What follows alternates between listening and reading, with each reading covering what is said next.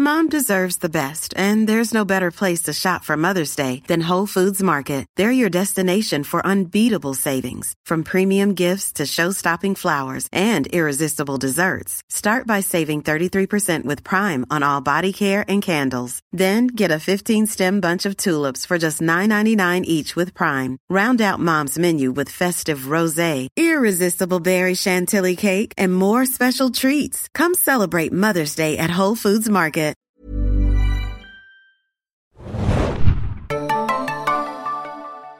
Herzlich willkommen, liebe Serienjunkies, zu einer neuen Ausgabe des Serienbiz Podcasts. Mein Name ist Hanna und wir sind heute in der Berlinale, auf der Berlinale und haben einen besonderen Gast. Und zwar geht es heute um Arthurs Gesetz. Stell dich doch immer bitte selber vor. Jo, ich bin Benjamin Gutsche, ich bin der Autor und der Creator der Serie. Ich hatte also vor drei Jahren die Idee zu dem Projekt und bin damit zu den Produzenten gegangen und habe an allen sechs Folgen mitgeschrieben im Writers Room zusammen mit anderen Autoren.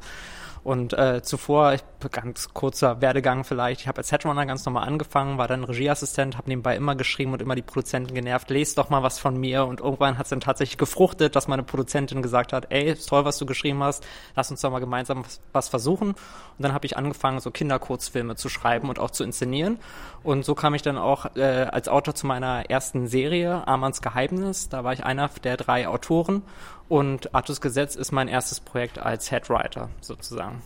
Und wie kamst du dann zu TNT Comedy? Denn dort wird ja Artus Gesetz Ende des Jahres laufen. Ja, also es ist tatsächlich der Weg gegenüber die Produzenten. Ich habe, ähm, als ich mich mit denen damals getroffen habe, um so ein bisschen zu brainstormen, in welche Richtung wir denn gehen könnten ähm, mit, mit, mit Ideen und Projekten, ähm, hatten die so die Idee ähm, zu, zu urbanen Legenden. Die kennst du ja vielleicht auch. Das ist so die Spinne in der Yucca-Palme, die eingeschleppt wird und anscheinend ähm, tödlich sein könnte, der Biss.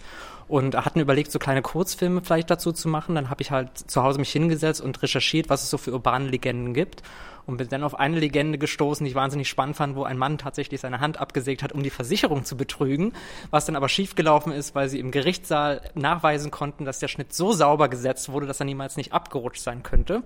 Und plötzlich entwickelte sich in meinem Kopf die Idee, was ist, wenn dann seine Frau ihn dazu gedrängt hat. Und so entstand dann die Idee zu dieser Serie und habe das dann den Produzenten vorgeschlagen und die haben natürlich herzhaft gelacht, auch wenn es einen sehr tragischen Ton eigentlich intus hatte, äh, was eine sehr tragische Geschichte im Kern ist. Und ähm, die hatten überlegt, wo sie denn damit hingehen könnten. Und dann haben sie erfahren, dass TNT Comedy tatsächlich plant, in eigene Projekte ähm, zu investieren und für den Sender, der noch relativ jung ist. Und äh, so sind wir dann auf Anke Greifeneder gestoßen, die Redakteurin, die ja auch für Four Blocks verantwortlich ist.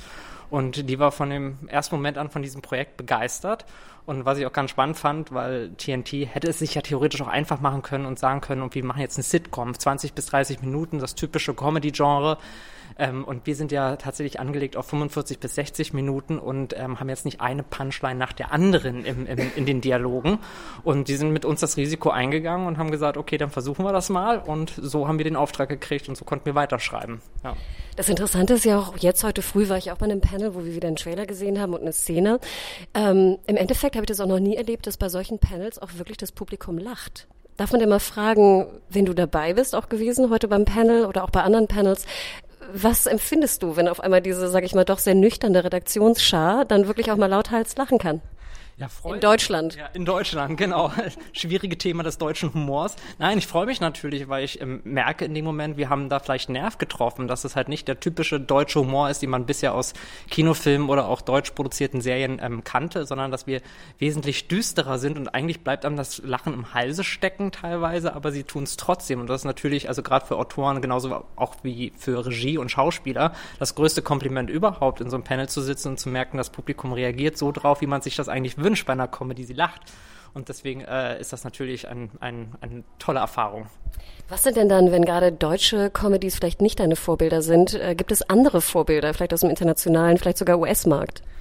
Ja, also ich bin tatsächlich nicht so der Fan gewesen von diesen typischen Sitcoms mit eingespieltem Lachen oder so. Also ich bin nicht einer, der einfach auf Knopfdruck lacht, sondern ich muss schon irgendwie die Figuren kennenlernen und verstehen, was ihre Sehnsüchte, ihre Fallhöhen sind.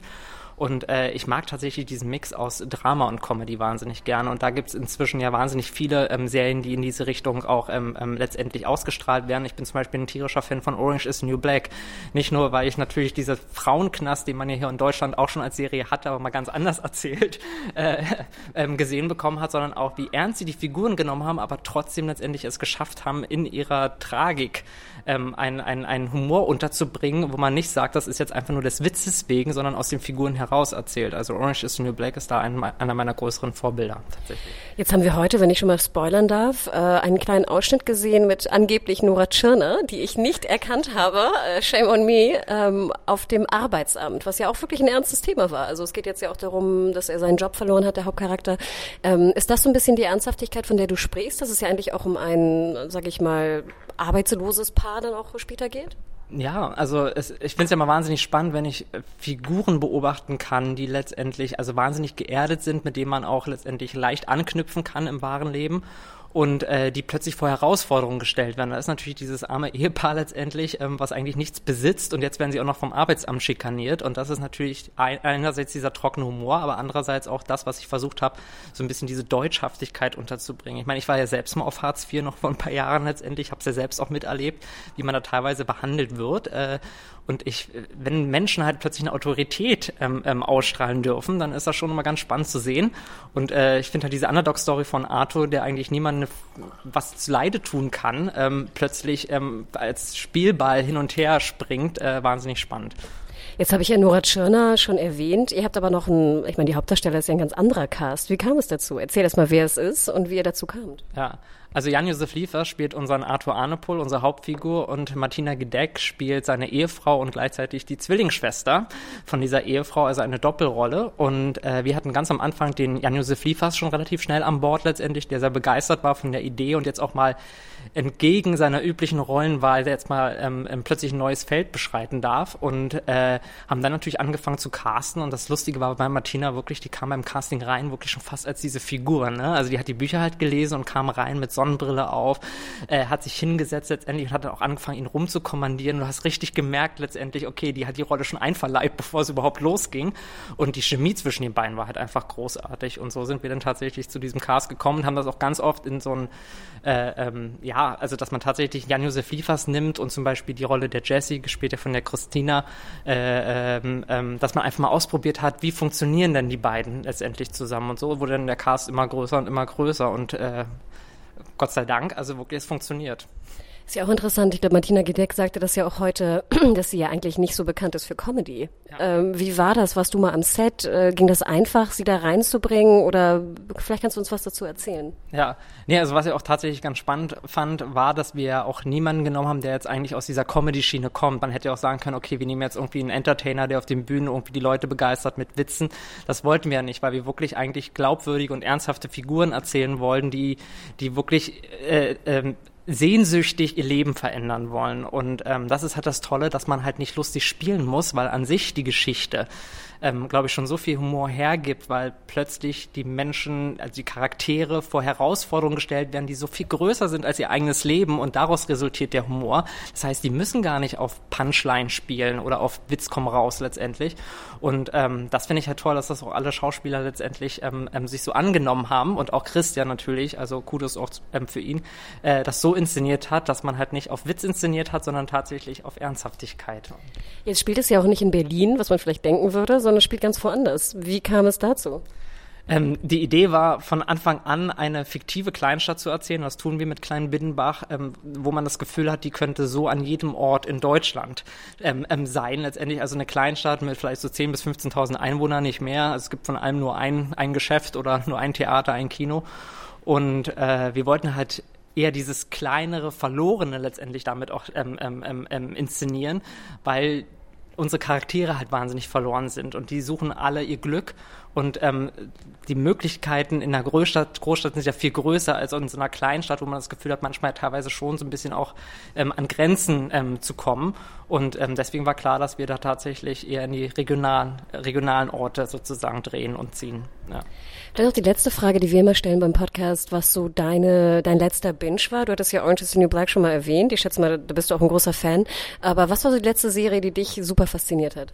Ich hab, bin tatsächlich gestern Abend fertig geworden mit der Serie The End of the Fucking World, ähm, eine neue Netflix-Serie, die ich wahnsinnig spannend fand, weil sie halt auch relativ kurz erzählt wird, weil inzwischen ist man ja meistens so, fängt man jetzt wieder eine neue Serie an, die 60 Minuten geht und wieder gibt's 10 oder 13 Folgen, ist man wieder zwei Wochen beschäftigt und als ich gelesen habe, so acht Folgen, 20 Minuten, versuche ich es mal und ich fand es wirklich wahnsinnig spannend. Auch die auch die haben halt eine ganz eigene Welt kreiert letztendlich und die haben sich so fokussiert auf diese äh, seltsame Liebe zwischen diesen beiden Teenagern, was ich halt wahnsinnig spannend fand, weil dieser Soziopath und die vom Leben gelangweilte, ähm, vom Leben gelangweiltes junges Mädchen, ähm, das hat mich wahnsinnig ähm, ähm, reingezogen und das ich, kann ich nur empfehlen. Das ist wirklich gut. Ja, auch ein großer Hit bei uns bei serienjunkies.de. Noch eine kurze Frage zur Mechanik. Ich glaube, Arthur gesagt, ja sechs Folgen, äh, 45, 50 Minuten. Hättest du auch mal dran gedacht, vielleicht zehn Folgen, äh, 30 oder 25 zu machen? Es stand komischerweise nie zur Debatte, weil wir gedacht haben letztendlich, um um diese Geschichte zu erzählen von Arthur, der plant plötzlich seine Frau umzubringen, weil er Neuanfang mit seiner ähm, jungen Liebe Jessie irgendwie starten möchte, dass dafür 20 bis 25 Minuten nicht ausreichen würden, um letztendlich wirklich so tief in die Geschichte einzutauchen und die Charaktere so schnell kennenzulernen. Das heißt, wir wollten uns auch ein bisschen Zeit nehmen, um erstmal in diese Welt zu kommen.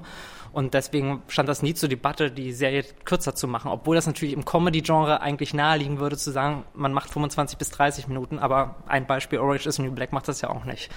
Ja. ja, super. Dann, liebe Serienjunkies, äh, Ende des Jahres geht's los. Ich glaube offiziell, ne? Bei TNT Comedy. Schaut rein. Ich habe mich köstlich amüsiert heute im Panel und bei den Trailern. Ähm, ja, vielen Dank, lieber Ben. Danke euch. Mach's gut.